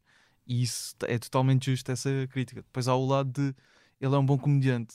Ele é- continua a ter muita piada e nós gostamos de continuar a consumir Sim, a pá, comédia que ele faz. E, e- e por isso é que por isso é que vamos, vamos ver Mas eh, ao vivo, não é? Aqui, isto, voltamos à, Mas à perceba, do... acho que há aqui. Ah, sim, mas isso é um Sim. bocadinho cancel culture, não é? Ou seja, a minha perspectiva sobre isto é: ah, há leis, ah, ele foi, ele, ele, as leis olharam para aquilo que ele fez, ele foi super castigado, mesmo além da lei, ele foi super castigado. Uhum. Podia ter sido mais, podia ter sido menos, não sou eu que julgo isso, mas, mas a, a verdade é que não acho que caiba a, a- a toda a gente, de repente o homem tem que parar de existir. Sim, sim, sim. Ou seja, isso é, é- é- é- é- os direitos humanos não desaparecem. Isto é uma coisa que é, que que é horrível, as pessoas não gostam disso. Mas imagina, se tu fores um- uma pessoa que comete um ato terrível, mataste outra pessoa, já para não falar de coisas ainda piores, que eu não sei se são piores, mas coisas terríveis como violar ou seja o que for. Mas, mas imagina que matas outra pessoa, os teus direitos enquanto ser humano não desaparecem. Então tu, tu sim vais preso, claro. és- mas podes um dia sair da prisão e, e continuar com a tua vida. O Luís C.K., se foi castigado o suficiente, se não foi, eu não sei, mas, mas existem entidades que estão a, a tratar disso. E eu acho que nós não podemos simplesmente negar-lhe todo o direito a viver a partir Sim, daí. sim. Ah, é, é o que eu sinto. Pá, não, não tanto por ele ter graça. O Não, Bill Cosby tinha imensa graça, não é? Eu estava a pensar no- na perspectiva de. Nem estava a falar de outras pessoas a, a criticarem se nós vamos ver ou não. Estou a dizer uma, uma- a nossa consciência própria. Se, nos- se nós é que temos que nos sentir Sim, confortáveis a exatamente. ir ou não, isso. não é? Ah, lá está isso. Exatamente. Cancelar, eu acho que eu não vou, vai outra pessoa naquele lugar. Exatamente. Não, eu não, é me aí, sentiria confortável, por exemplo, a lhe pedir conselhos de carreira ah, em privado. Isso, Ou conselhos sobre a vida amorosa. Isso não, tipo, olha, posso ver-te lá, podemos ir ao teu, aos bastidores conversar um bocado. Não sei se me sentiria confortável. Ou sentiria, se calhar até me sentia bem, se calhar até gostava. Sim, Eh, sim, até sim, dizia assim: olha, olha que elogio. N- ninguém me elogia assim há muito tempo. Mas, mas não sei, mas, mas eu, eu acho que é um bocadinho isso. Pá, e depois, obviamente, há, há coisas terríveis. Quer dizer, o Bill Cosby, eu não. Isto é pessoal, mas eu não conseguiria ver stand-up do Bill Cosby agora, porque aquilo que ele fez a mim afetou-me de tal maneira que eu já não consigo dissociar a obra do homem. No caso do Louis C.K., ainda consigo. Eu costumava, eu costumava dizer, não é? Eu, quando houve aquele documentário dos miúdos e do, e do Michael Jackson, epá, eu parei na primeira parte que era para continuar a conseguir os a ouvir os primeiros álbuns, percebes? Porque acho, eu sinto, se eu continuasse a ouvir aquilo, já não ia conseguir ouvir Certo. mais Jackson 5, não Certo, dava. Certo, certo. É, é, Pois, pois, também, é esse lado de. Ah, mas eu acho que, apesar de tudo, se calhar que a música pode ser um bocado mais fácil, porque às vezes o humor é mais. O humor é super é mais pessoal. pessoal sim, e, sim, sim, sim. E custa. E o Luís C.K. às vezes falava de, Pá, de sim, alguns temas. Sim, que tu, tu, tu notas a que ligação notas, entre claro, aquilo. que- Pá, ele obviamente que é grande creep, percebes? Ou seja, ele é obviamente grande creep, ou, ou era, ou está até é um creep em desconstrução, como diz o Diogo Faro, ah, mas ele era obviamente grande creep, que Uhum. eu acho que esse é o, o crime de que nós o devemos acusar e podemos acusar, é que o gajo era um grande cripalhão, um nojentão. Ah, pronto, é isso. E agora tu, perante isso, podes decidir ahm, se vais querer ver, continuar a ver stand-up dele ou não. Pá, é, é- é muito isso. Eu, no, no caso dele, eu acho que isto é, é uma decisão pessoal. Eu continuo a querer ver o stand-up dele. Ah, mas perdi um bocadinho de respeito por ele, Sim, tenho que admitir. sim, não é? é isso. É isso. Pronto. É, mas às vezes tenho dificuldades, mas, mas continuo a gostar, de, obviamente, do trabalho dele. de- eu fui vê-lo também ao Maximi e Sim, gostei sim. muito. Eh, mas, mas não é às vezes assim tão linear eh, esta ideia de eh, sim, estou super confortável. Eu posso às vezes estar um bocado desconfortável com certos Ah, beats, claro, não é? claro. De- Ouve lá, e ele, e ele apresentou. ahm, eu, eu li agora num, num- num livro giro, estava a falar contigo sobre isso, sobre o Comedy Cellar, Uhum. que fala muito sobre como é que foi uh, o Luís a voltar ao stand-up. E os primeiros beats que ele fez. Fez uma atuação no, no Comedy Cellar, exato. E ele fez várias sessões uh, lá no Comedy Cellar. Eles fazem normalmente três ou quatro sessões por noite, uh, três à sexta, quatro ao sábado. Durante a semana, não sei quantas fazem. E ele fez várias sessões de seguida. E eles dizem lá, o, o- o dono daquilo diz que ele, as primeiras sessões eram super zangadas e ele estava a fazer material que era um bocadinho até pouco apologético, sabes? Porque ele provavelmente devia estar super zangado. Claro. Uh, não interessa nestas coisas, ele não tem razão para estar zangado, mas as pessoas muitas vezes fazem coisas emocionalmente não têm razões para estar. claro. Ele, obviamente, não é vítima aqui, mas Sim. mas ele estava muito zangado. E o material não estava a bater minimamente, porque as pessoas estavam a dizer: como assim? Tipo, não, não dá, amigo. Ah, e ele, entretanto, eh, mudou o material para material mais apologético. Ainda assim, muita gente dirá, e eu também, não apologético o suficiente. suficiente, sim, sim. Mas, mas pronto. Uhum. Ahm, e a coisa começou a funcionar melhor. Mas eu acho que o que aconteceu é que ele, enquanto comediante, o que ele estava a fazer era tentar ter graça. E foi brincando com, ou mexendo na, na, na componente apologética até conseguir chegar a um ponto que estava confortável para entrar no material propriamente dito. Ele não foi fazer aquele solo para pedir desculpa. Ele pediu desculpa para poder fazer o solo. É a minha leitura do Sim, que ele sim, fez. sim, sim. Ah, É bem visto. Ele agora lançou um novo eh, recentemente. Sim, Eh, sim, não vi ainda esse. também não. Mas o outro que foi em parte o que ele veio fazer ao Maxime, uh, que depois saiu sim, em sim, vídeo. Esse, é, esse foi o primeiro depois da, da situação do Me Too. E eu gostei, eu, eu gostei do sol. uh, Não sei, não foi o melhor dele, mas sim, Não, não, não. teve coisas, piadas boas. Quem não tem nenhum caso relacionado com o Me Too em princípio, da última vez que eu confirmei, o Nate Barga, Bargatze, acho que é assim. Nate Bargatze. Sim, Bargatze? sim. sim. Ok, tem a pronúncia. Um toque Um- italiano, sim, meio sim, sim. italiano. Acho que o pai dele tem, tem essas raízes. Que também descobri é- era humorista, o pai, ou é humorista ainda. O pai dele era Steven- palhaço. Não, mas acho que também fazia cenas de stand-up. Ok, eu ok. Eu vi-o com, de facto, com cartolas de ilusionismo também. Exato, também era assim. ilusionista. Mas sim. vi que, que também tinha carreira como comediante. Ok, ok. Não sei exatamente, não conheço, foi Sim, sim, informação que encontrei. Não, não, não fui ver solos deles, do, do pai dele. Mas tu foi este o, o comediante que, que escolheste aqui para mencionarmos um, falarmos um pouco sobre ele. Que, diga-se, tem eh, dois solos no, na Netflix, um de 2019, o Tennessee Kid, e o The Greatest Average American de, do ano passado, que foi nomeado para um Grammy, inclusive, e foi no episódio que nós fizemos em novembro, do final do, de 2021. O Ricardo Cardoso até mencionou que era o solo favorito dele de 2021. Ah, foi? foi, foi, e, foi- e te- e teve em algumas listas, inclu, eh, inclusive com a par, obviamente, Bo Burnham, James A. Caster, foram outros dos, dos mencionados. Este estava lá na lista também. Um, Porquê é que escolheste o, o Nate? Ah, olha, vou-te só dizer aqui, já agora acrescentar o que estás a dizer. Se a malta quiser ouvir, ah, no Spotify ele tem mais dois solos áudio só. É? Sim, é o Full Time Magic de 2015, o Yelled at by a Clown de 2012. É só procurarem Nate Bargatze Ok, no. Só, só em áudio. São em áudio, são Spotify. ótimos os dois. ah, são ótimos. Ele também tem um, um de meia hora na Netflix. No stand-ups, da stand-ups. Pois, a história é a seguinte: eu não conhecia ah, e às tantas liguei o da stand-ups ah, quando aquilo saiu a primeira época. ah, vi o Nate Bargatze e tipo, amei. Tipo, este gajo, a voz dele é único, o, que ele tá, o ponto de vista dele é único. Eu nunca ouvi ninguém. Que é aquela coisa maravilhosa quando tu vês um comediante que está a fazer uma coisa que tu nunca ouviste antes. Tipo, Uhum. este, este ponto de vista é Claro, único. Caralho, claro. este ritmo, o que é isto? Sim, sim, sim. O único para mim, se calhar outras pessoas a fazer já conheciam, mas eu não conhecia. Ah, e depois vi o resto do- da stand-ups e nem sequer acabei de ver os outros comediantes que eram todos super derivativos. Tipo, o, o, o comediante negro fazia pá, variações sobre o comediante negro típico, a comediante mulher era uma imitação de outras comediantes mulheres. Ou seja, eu percebo isto, atenção, não estou aqui a, a desfazer eh, ninguém, mas, mas ele era não derivativo, o que ele estava a fazer era super único. E tanto foi que eu acho que a Netflix, pouco, a seguir, pouco tempo a seguir, ofereceu-lhe um solo. Ahm, em foi que, esse, que foi este. 2019. 2019 e ele agora fez outro. E eu acho que foi o da stand-up que o fez realmente Uhum. uh, lançar-se. Pá, e gosto muito dele porque uh, a maneira como ele diz as piadas, as piadas que ele tem, o ponto de vista dele é, é único. Eu, por exemplo, eu não conseguia fazer o que ele faz. Uh, tenho completa consciência. É- há coisas que ele diz e da maneira, e a maneira como ele diz. Eu às vezes perco tempo a olhar para a maneira como ele constrói as piadas e constrói as frases. Porque tem tanta graça só a ordem em que ele escolhe dizer as coisas. Às Uhum. vezes é o que tem, é, o, é onde está a graça. Ahm, sim, acho mesmo, pá, foi, Já te sentaste a analisar então beats dele, foi isso? já fiz, sim, já, não, sim, estava sentado na altura. Ah, sim, tipo, pensar, ah, ok, porque é que isto tem graça? Tipo, deixa-me lá pensar e depois percebo, ok, é a ordem em que ele está a divulgar a informação, é o que faz isto ter graça. Ah, ele dá primeiro esta parte, depois aquela parte, e, e o, o ponto de vista com que ele dá a informação é o que tem graça, não é a informação em si. Ah, sim, e ele, ele é um ótimo storyteller e tem um ritmo pá, muito próprio. Sim, eu gosto, gosto mesmo muito do, do Nate. E foi curiosamente este beat que vamos ouvir agora que analisaste de alguma forma ou não? Já não me lembro qual. Ah, não, acho que o beat que eu analisei é, um, é uma história eh, que eu acho que ele disse que ele contou no Letterman ou no Conan O'Brien, que é uma história do McDonald's, que ele foi ao McDonald's com um amigo.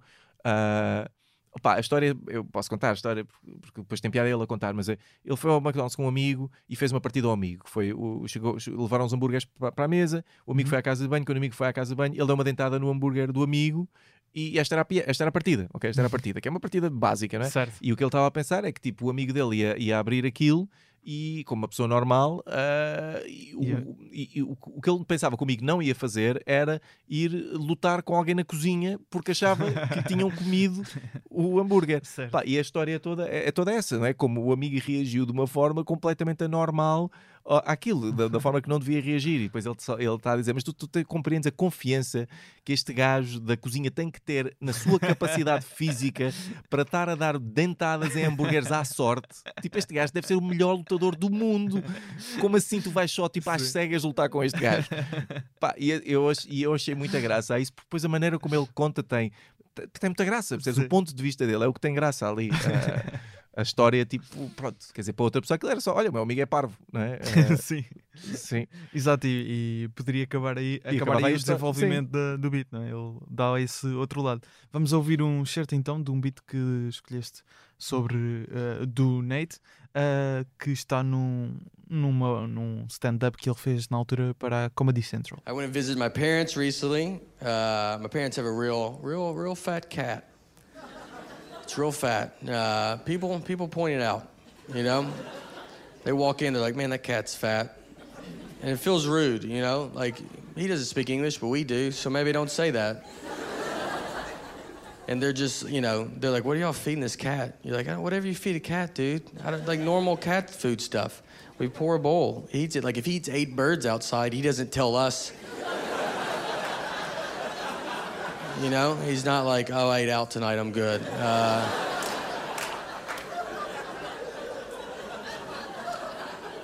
and then they're like, "Well, y'all should do something." You're like, "What do you think we're not doing?"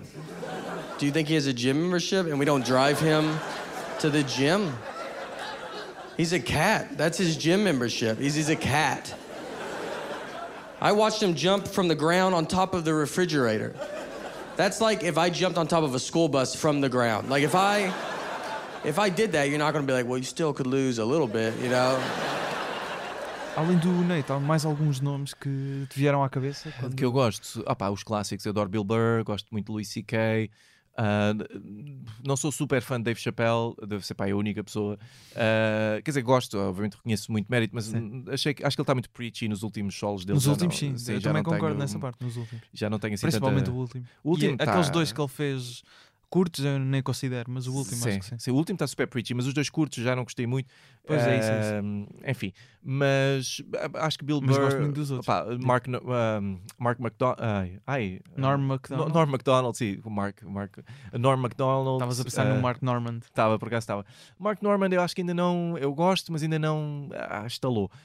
Um, agora, era super fã de Norm, super fã de Norm MacDonald, ah, principalmente do, do Norm MacDonald n- nos ah, talk shows, que é a melhor cena. Tipo, Sim, sim. ele era o melhor convidado de talk show de sempre, pá, adorava-o.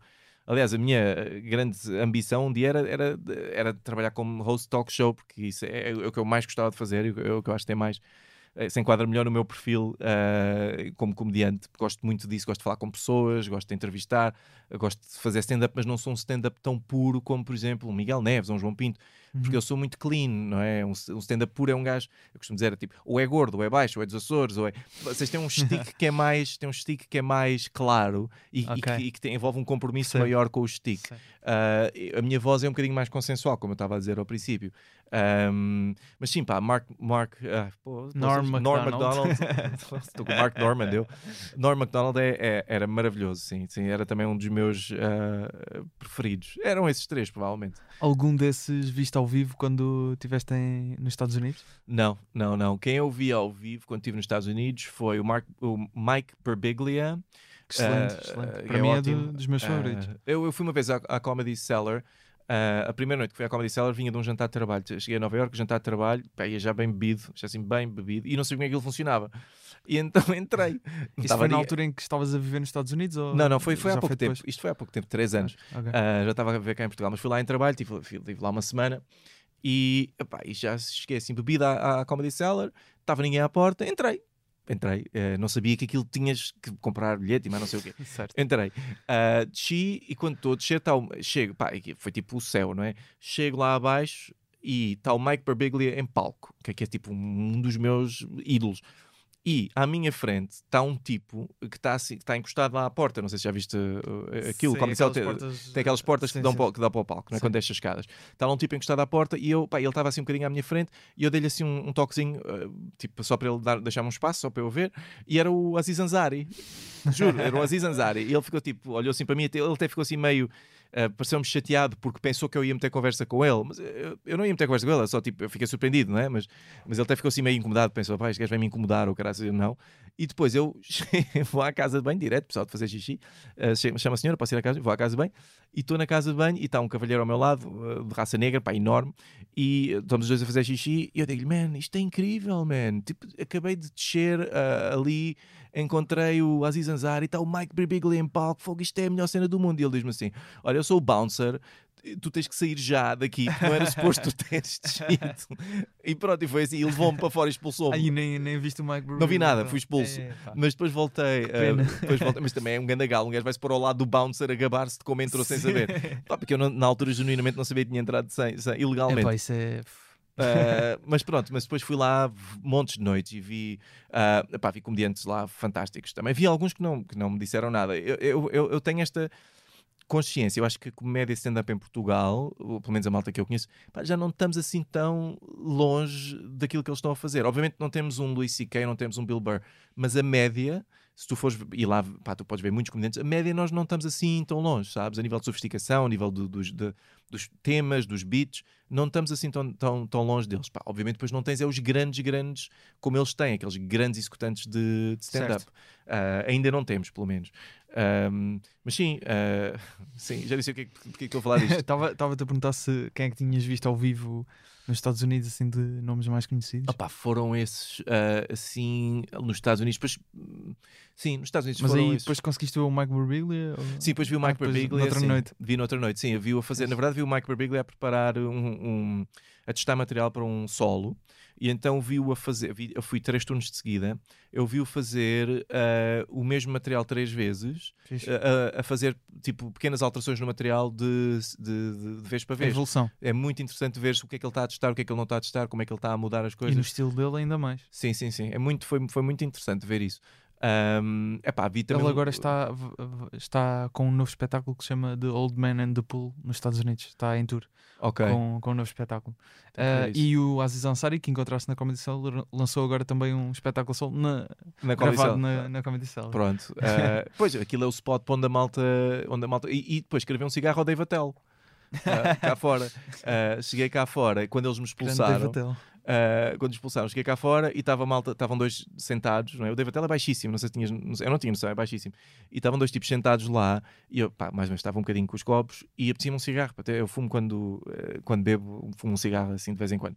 E, e cravei-lhes o tabaco. E ele, ele levantou-se, foi, foi, simpático, pá, Dave Attell não é assim tão simpático, mas levantou-se, deu-me um cigarro e tal. Uh, assim, e eu disse, tu és. E eu na altura nem me lembro do nome, tu és aquele gajo. E ele, sim, eu sou aquele gajo. Acendeu-me um cigarro e sentou-se à conversa. E eu, pá, pois, fiquei lá um bocadinho à conversa com ele. O que é que falaram? Uh, de comédia e tal, pá, mas é difícil. que, era, tipo... que eras comediante? Sim, mas quer dizer, não, como é que tu dizes isso sem parecer ridículo, não é? É um comediante em Portugal. O gajo, o que é que é Portugal? Percebes? Tipo, sim. ele é o Dave Attell, é comediante dos comediantes mais conhecidos da Comedy Cellar há, tipo, há duas décadas. Claro. Eu sou comediante em Portugal, nem sabe o que é que é Portugal, quanto mais comediante em Portugal, não é? uh, pronto, mas foi só giro, pá, sei lá, fumar um cigarro com ele, um bocado à conversa, não, não foi assim nada Sim. de. Uh, não mudou Mas a minha vida. Quando estavas em São Francisco, então não, não tinhas a cena de ir ver stand-up nessa altura? Pá, não, sabes? Eu, um, quando estava em São Francisco a fazer o doutoramento, um, gostava muito de comédia, mas só me dediquei à comédia a sério quando voltei, porque lancei um, uma coisa com os amigos que era os Planeta Fluffan, que era um projeto uhum. de comédia musical. Um, e foi quando vi os Flight of the Concords lá e decidi, ok, eu, eu toco música, mal, tenho uns amigos que tocam música, gostamos de fazer comédia, vamos tentar fazer uma coisa. E foi daí que dos Planeta Fluffan que fui para o stand-up. Uh, e eu, quando estive em São Francisco, muitas vezes quis fazer workshops de stand-up, mas não tinha coragem. Não tinha, não tinha. Pá, pensava, pá, não, vou-me borrar todo, não quero, não vou. Que idade é que tinhas quando estavas lá? Fiz os meus 20, quase todos lá. 20, ok. Fiz entre os 24 e os 30, será? E os 30, sim. Pois. Estive lá, nessa altura. Um, e arrependo-me muito de não ter feito stand-up lá. Nunca, mas depois chegaste a atuar nos Estados Unidos? Sim, atuei já em São Francisco. Em São, Francisco, São Francisco. já atuei em São Francisco. Sim. Isso numa visita já lá? Sim, exatamente. Eu vou lá, eu ia lá antes do Covid uma vez por ano um, para uma conferência em janeiro e atuei lá. Sim, uh, cravei a malta. Pá, isto, o truque. Onde é que foste atuar? Uh, é, uma, é um comedy club que eles têm lá, como é que ele se chama? Um, eles têm dois. Está-me a dar uma branca agora, desculpa lá. Mas eles têm Não. dois grandes lá. Um, grandes, quer dizer, são os dois maiores. E fui atuar num, pá, num open mic uh, que eles tinham para lá. Um, Não, aquilo, não chegaste a atuar em outros sítios? Não, Unidos? não, pá, não, não tive, não, não voltei lá, basicamente, desde essa Ok. vez não voltei lá por causa do Covid. Pois. Uh, atuei também em Xangai. O, o, o, o truque quando se quer atuar uh, lá fora, e quem me explicou isto até, quem me falou isto foi o André De Freitas, sim. claro. É, tu arranjas um contacto qualquer, de um tipo qualquer que, tem um, que te organizar um open mic, vais ao open mic dele, mesmo que aquilo esteja vazio, fazes teu material lá e depois eles convidam-te para um showcase. E no showcase já é uma, já, já é uma coisa porreira. Eu, quando fui à Islândia, atuei num open mic na primeira noite que lá tive, fiz uma viagem pelo país todo durante uma semana e depois na última, na última noite que lá estive fui fazer um showcase. Porque eles já me conheciam, já tinham falado sobre mim e depois tu és sempre exótico, porque não és do sítio. Então eles tipo, abrem sempre espaço para o tipo exótico. É. E se já tiveres feito material, eles sabem que tu não és mau, dão-te espaço no showcase e pá, e é fixe. Isso já é, já é porque já tens público a sério, não ganhas dinheiro, mas já, já tens público A a sério. Islândia não é assim um país tão, tão grande, portanto. Não, mas tem imensa, tem uma comunidade de comédia grande, curiosamente. Sério? Justamente para a dimensão daquilo, tem uma comunidade de comédia eh, grande em Havia, Reykjavik. assim, espaços de, de comédia Sim, muitos. sim. Eu, Fixe. pelo menos três, pelo menos três espaços de comédia eh, em Reykjavik que eu, que eu soubesse. Ah, três ou quatro. Sim, foi muito fixe. Pá, atuei também, pronto, o Reino Unido também, Londres, mas, Mas Londres é estavas a puxado. dizer Xangai. eh, tu, pelo que percebias lá muito, muito em, em viagem à China, em trabalho Sim. à China. Ehm, mas eu não, não tinha bem noção que até na China existisse assim um meio de stand-up comedy, não é? Não são um país em que todas as liberdades estejam garantidas, Ah, principalmente a de expressão. o que é que eles diziam? Ah, que havia uma, uma série de assuntos que não se podia falar. Os, os comediantes disseram-me logo quando eu cheguei. Havia uma série de assuntos que não se podia falar. Ah, e eles tinham uma sigla qualquer, os 3 T's, ou o que é que é, já não lembro o que é que era. Acho que era, não podias falar Tiananmen, não podias falar do, Pois. Do, ah, do Xi Jinping, presumo. Ah, e havia outra coisa qualquer que também não podias falar. Epá, mas eu não vou para lá. Quer dizer, eu, não tenho, eu tenho zero material sobre Tiananmen, Não, mas- como deves imaginar, não é? Mas por teres atuado lá, como é que percepcionaste como é, como é que é o meio da comédia lá? Porque há certos temas, como estás a dizer, que não, não podem ser falados, é? É, é tranquilo, porque é muito underground, sabes? Eu acho que os sensores não andam atrás de ti ah, quando tu estás a atuar para 100 pessoas. Ah, eles andam atrás de ti quando tu pões uma coisa na- nas redes, no WeChat ou no, ou no que for, que, ou na Weibo, acho eu, Uhum, que, acho que é que, que te, pá, que chega a milhões de pessoas. Eles normalmente por 100 pessoas estão-se a barimbar, mas ainda assim há coisas que não se podem dizer, ponto, não é? Não se podem falar de todo Hong Kong, tudo isso, não, não é para Não falar. Não, não, não, não. Isso Zero. foi dito quando. Sim, mas, quando mas não era preciso, mas disseram por simpatia, não foi tipo, não foi por opressão, eh, não foi tipo, ah, se disser a gente chama a polícia. Foi só tipo, pá, olha, não fales nisto, tipo, Uhum. caso não saibas, porque eu não não não estava lá, não costumo atuar lá, mas nunca pensei falar sobre isso, atenção, Sim, não é? sim, sim, Eh, nunca pensei nisso. Não, mas deve ser um meio, ou seja, por ser um meio em que estão, está oprimida a liberdade de expressão, fazer stand-up comedy é um ato ainda mais estranho, não é? Sim. Há certos temas que. Sim, pá, mas tens que perceber uma coisa acerca da China: é que eles não acham, o- quem vive na China não acha que a sua liberdade de expressão está oprimida. Eh, eu acho que este é o que nós, enquanto ocidentais, temos dificuldade em compreender. Eu, eu trabalho, eh, visitei muita China e trabalho para uma empresa chinesa. Ahm, há diferenças fundamentais de valores entre nós e eles, Uhum. eh, e o valor é uma coisa imutável, não é? Tu tens os teus, Sim, sim, eles sim. têm os deles, ahm, e os nossos são diferentes dos deles. Por isso, nós olhamos para eles e dizemos: estes tipos não têm liberdade, eles não sentem isso. Por isso, quer dizer, eles, eles estou a dizer, eles parece que há só uma maneira de pensar na China. Obviamente há muita gente a pensar Sim. nas diferentes, mas regra geral, eh, não há essa sensação de que são oprimidos ou que não têm a liberdade de expressão. Não há tanto assim. Ahm, por isso, o stand-up lá é naturalmente um bocadinho diferente. Há certas coisas que eles não falam porque acham que não devem falar, ah, porque acham que não é apropriado falar, mas não sentem que, estão a- que lhes estão a retirar a liberdade. Nós sentiríamos, atenção. Nós sentiríamos, Ah, aliás, enquanto stand-up, se me dizem há uma coisa que tu não podes falar, eu digo, como é que é? Qual é essa coisa que eu vou já fazer um beat sobre isso? não Sim, é? exato. Um, isso é típico, não é? É aquilo que eu chamo de rir na igreja, não é? Ah, O comediante faz piadas que não, sobre temas que não se pode fazer porque não se pode fazer. É, é engraçado que as pessoas às vezes dizem, isso é politicamente incorreto, ou há temas que não se deve falar. ou- Eu compreendo e aceito, e há coisas, muita coisa que eu não faço piadas, mas há outras coisas que eu falo porque não se pode falar. É rir na igreja. Porquê que a gente se ri na igreja? Porque não se pode rir na igreja. Não há nada com graça na igreja. Mas dizem-te, tu não te podes rir. Algumas coisas. Sim, sim. ah, sim. Mas não, mas percebes o que eu quero dizer? Tipo, é um ambiente que não é propício ao riso, não é? Mas, mas tu riste porque não podes, não é? E eu acho que os comediantes fazem muito isso. ah, há tópicos que não se pode falar e então nós sentimos que temos necessidade de falar sobre aquilo. É inapropriado é e por isso é, é, é- é desconfortável e é engraçado. Ah, para nós, sim, mas eu acho que para, para, para comediantes chineses, não tanto assim. Mas o que é que sentiste que eram os temas que, que eles falavam? A tudo o resto, não é? Do que é que. ah, Eu também fazia muito com expatriados, é? Mas também fazia com chineses. Pá, falam de, ah, do que é que é ser. Enquanto expatriado, falava-se muito do que é que é a cultura, o clash cultural entre tu seres um ocidental ah, a viver na China. E há muitas observações interessantíssimas que se podem ser feitas sobre isso. Ah, mas também tinhas depois os chineses provavelmente a falarem de relações, uh, vemos coisas que nós falamos cá, como é que é com a tua mulher, como é que é ter dinheiro, como é que é a tua relação familiar, ah, com os teus pais, que lá são relações muito diferentes das nossas. Ahm, fundamentalmente procuravam coisas como nós, não é? E Procuravam... havia. Foste a noite em inglês, não é? Sim, sim. não, não foste fazer eh, stand-up eh, na Em língua chinês, nativa, não, não, é? não, eu não, só- não sei dizer quase nada. Ahm, como é que se, se- sentiste que existiam ali pessoas que se calhar gostavam de experimentar eh, o que tu estavas a fazer, ir atuar a outros países? Estados sim, Unidos? sim, sim, sim, sim, sim. Havia. Ah, ah, havia malta lá que fazia já mini-circuitos. É? Ah, sim, fazia Fixe. já mini-circuitos.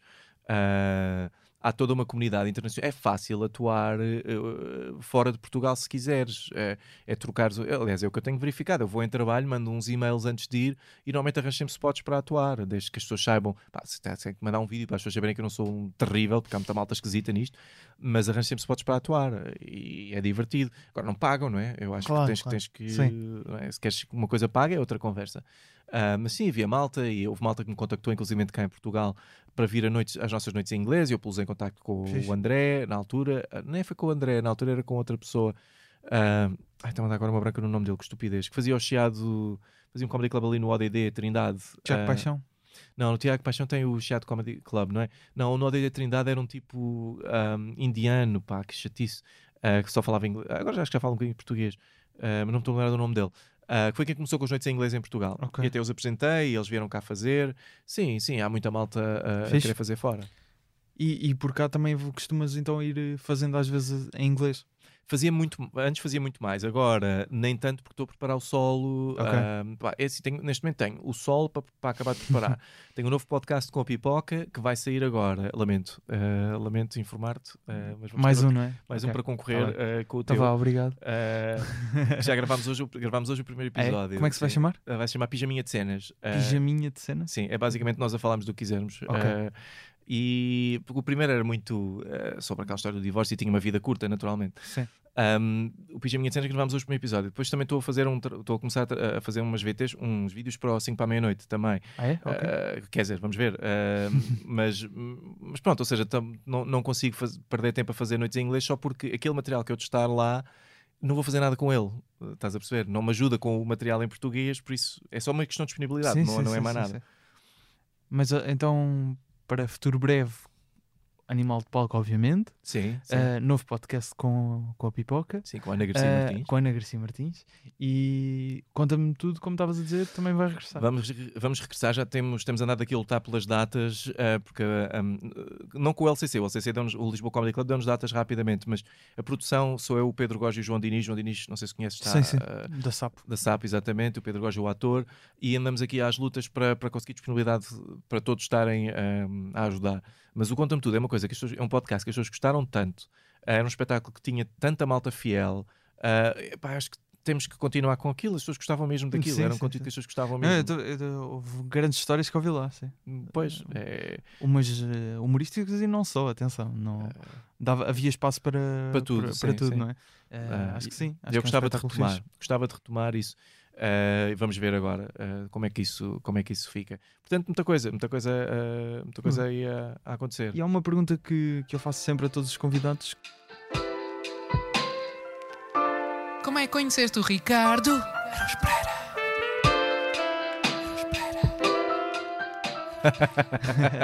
É mesmo. Porque toda, mas toda a gente conheceu, não é?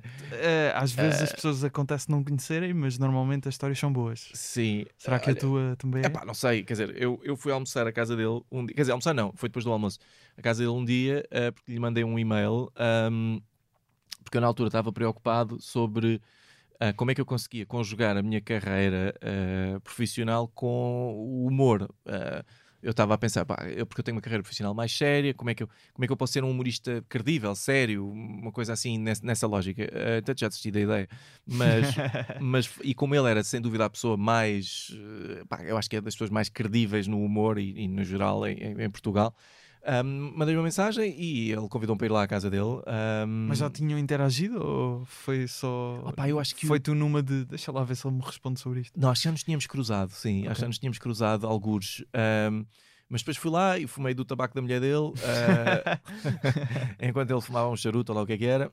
E tivemos, a- ele deu-me imensos livros para ler, por acaso já li, ahm, quase todos, deu-me imensos livros para ler. E foi uma conversa muito, muito simpática, muito, Fixe. muito afável. Ah, pronto, é Mas isso. os conselhos não resultaram, aparentemente é isso. Não, não, não, porque, é assim, porque não há conselhos. Na verdade, ele construiu a imagem dele, imagino eu, muito também, quer dizer, porque ele é como é, mas construiu a sua imagem, não é uma coisa que se diga como é que se faz, Sim, não é? sim, É só- acontece, não é? Acontece, foi acontecendo, foi fazendo muitas escolhas, ah, muitas das quais emocionais, não é? Uhum. Ah, tal como eu agora, de repente, com o, o Separados, começo a ter uma imagem pública e começo a ter que fazer essas escolhas, que antes nem sequer era possível fazer. Ah, e as coisas que eu tenho feito é só ser, eu sou só completamente mais ou menos sincero e Mas com toda a já- gente. já, já se, eh, pelo que estás a dar a entender, houve uma altura em que se calhar pensaste, se calhar vou-me dedicar só à comédia, é isso?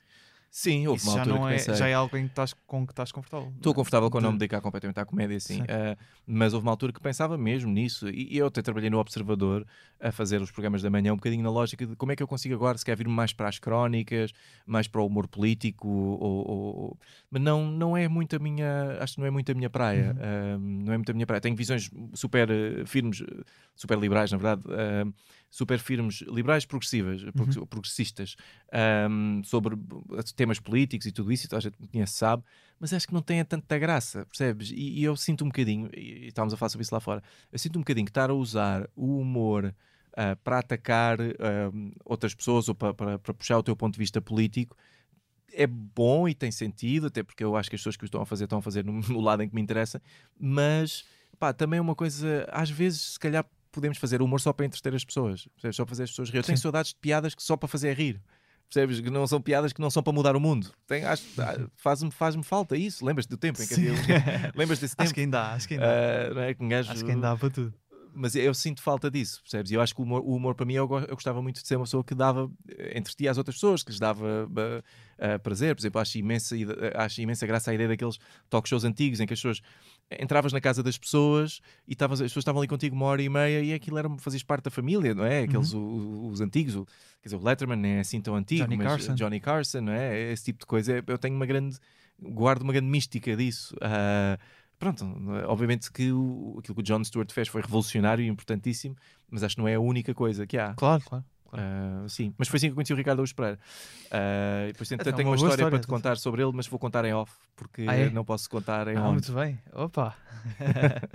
Eh, para terminar, voltamos ao Nate Bargatze, Exatamente, muito bem, bem. correto, eh, com mais um beat dele, neste caso que fui eu que escolhi. David, muito obrigado por teres vindo. Não se esqueçam de comprar bilhetes para o Animal de Palco, que vai estar aí em Lisboa e no Porto.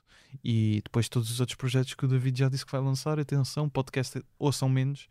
Ahm, mas o Conta-me Tudo podem, podem escutar, e- mas o podcast ouçam menos.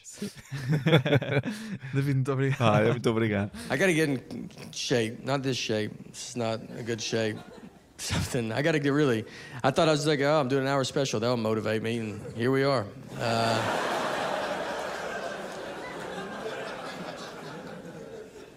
I tell people I, I gotta get back in shape. I've never been in shape. You know, like most people, like if I can get back to my 20s, I would have to go back to seven.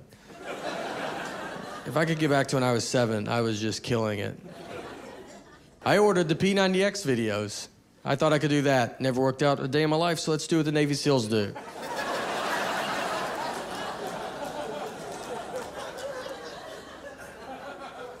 You know why I ordered it? Because in the commercial, you know they have like a before body and after body? And the, I was blown away by the before body. I thought that's what you get to look like. I was like, that guy looks great, you know? I would love to look like him. Then I saw the after body. I was like, does the before body guy have a DVD? Because that guy seems more my speed, you know?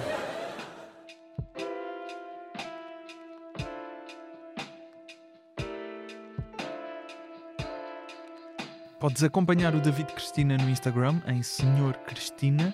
Segue-nos também em humoraprimeiravista.podcast no Instagram e eu em Gustavo Rito Carvalho. A produção, edição, pós-produção de áudio e apresentação são feitas por mim, as fotografias e o vídeo são do João Pedro Moraes, jingles e genéricos são do Ruben de Freitas e do Luís Batista, quem dá a voz é o Tiago Filipe e o Rui Mirama. As ilustrações são do Nuno Amaral, o logótipo foi também feito pelo Nuno Amaral e pela Vanessa Garcia.